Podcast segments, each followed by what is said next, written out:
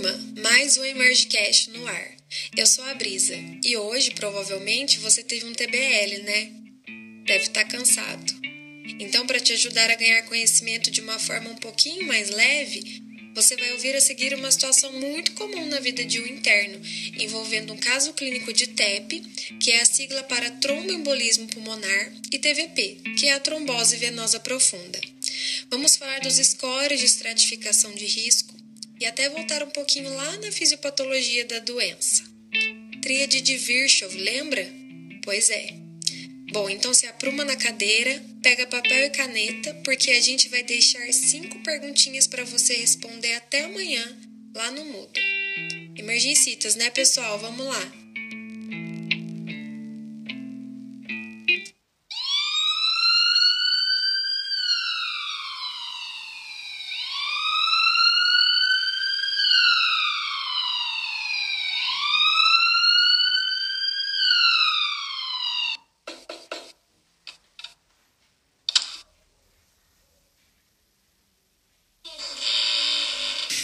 Bom dia, doutor, tudo bem? Eu sou a Patrícia, aluna do internato do quinto ano. Comecei hoje no estágio. Ah, passei nos pacientes do PS e gostaria de saber se eu posso passar o caso para o senhor. Porque eu tô com uma dúvida na hipótese diagnóstica. Bom dia, Patrícia. Claro, pode entrar. Qual que é o caso?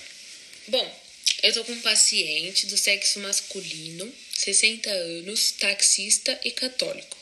Chegou no serviço faz uns 30 minutos, apresentando dispneia e dor torácica aguda, sem outros sintomas.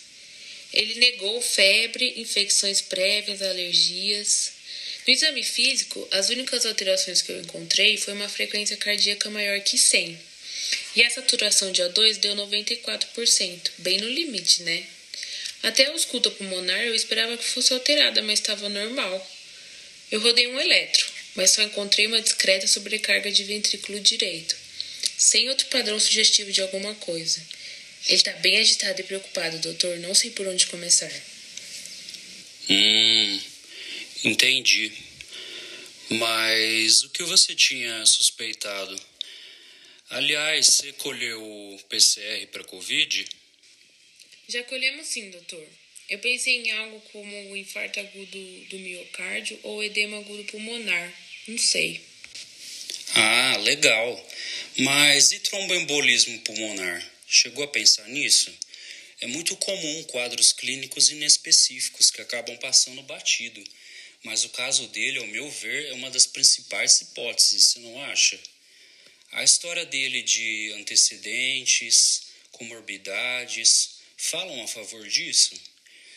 É importante lembrar também que existem características que ditam riscos baixos, intermediários e altos, tanto para tromboembolismo pulmonar como para trombose venosa profunda, que é o trombo em uma das veias profundas do corpo, como principalmente a veia femoral.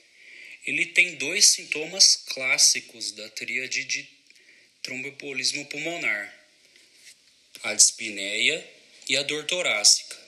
Aí, no caso, só faltaria a hemoptise, que é a menos comum das três. Nossa, doutor, nem tinha passado pela minha cabeça. A escuta dele tá tão normal, os pulsos estão simétricos e cheios, as panturrilhas estão sem edemas unilaterais. Nem pensei nessa hipótese. Mas realmente, ele não tem nenhum risco alto, como câncer, neoplasia ativa, hemoptise, TEP, TVP prévia, fibrilação atrial, cirurgias ou imobilizações nas últimas quatro semanas, infarto nos últimos três meses, politrauma ou uma ICC descompensada recente. Mas ele tem vários mais baixos, como a idade avançada, diabetes, hipertensão, obesidade. E a própria ocupação dele gera mais estase também, né? Ah, ele também é um pouco acima do peso. Eu calculei o IMC e deu 36. Ah, entendi.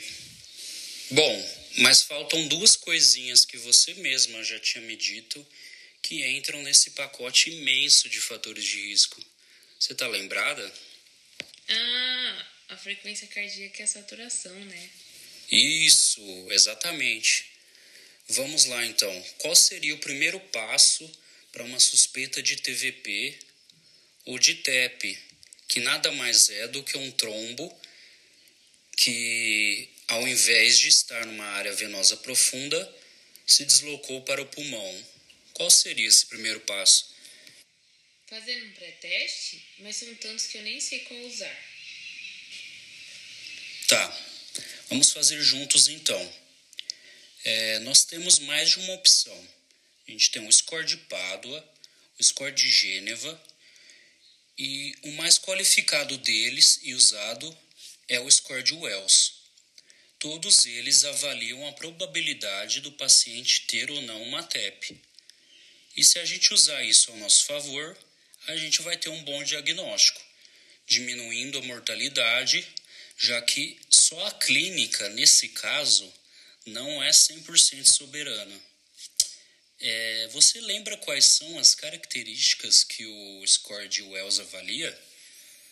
Sim, antecedentes de TEP ou TVP, frequência cardíaca maior que 100, cirurgia ou imobilização nas últimas quatro semanas, hemoptise, neoplasia ativa, sinais de TVP, como o edema unilateral na panturrilha, e ter como principal hipótese diagnóstica a própria TEP. Mas no score original, cada característica tem um peso na pontuação diferente. Simplificado, a gente pode usar um para cada. Isso, perfeito. Mas como hoje em dia a tecnologia tem que servir para alguma coisa além das redes sociais, vamos usar o aplicativo então para calcular a versão original. É, veja aí então é, quanto pontua esse paciente. Hum, aqui, acho que 4,5, porque ele tinha uma frequência cardíaca maior que 100. E acredito que nossa principal hipótese, depois de tudo que o senhor discutiu comigo, é TEP, né? Aí isso dá risco intermediário, porque se fosse entre 0 e 1 um, seria baixo, e acima de 6, alto. Ótimo, Patrícia, isso mesmo. Mas se a gente for além, se a gente pensar na fisiopatologia da doença, é, eu sei que já faz algum tempo, mas você lembra das aulas da professora Adriana no ciclo básico? É, você lembra do, da tríade de Virchow? Qual dos componentes você acha que ele tem alterado? A lesão do otelial, a hipercoagulabilidade ou a estase venosa? Ah, acho que por ele ser taxista e obeso, deve ter uma contribuição na estase, né, professor?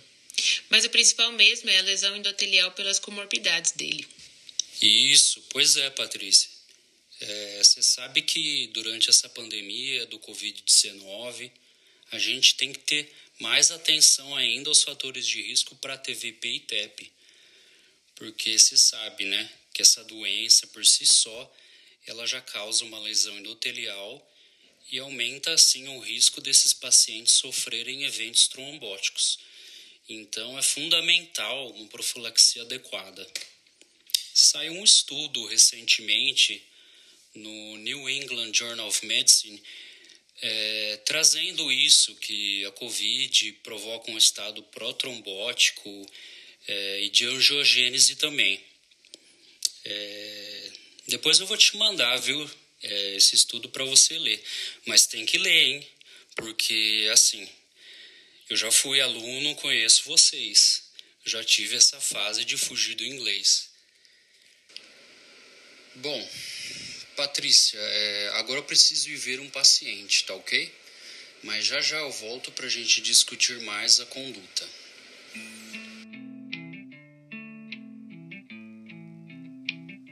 Esse episódio foi um oferecimento de Emergencitas, o seu conhecimento em forma de moeda, para você trocar por uns pontinhos na prova depois. Quem sabe?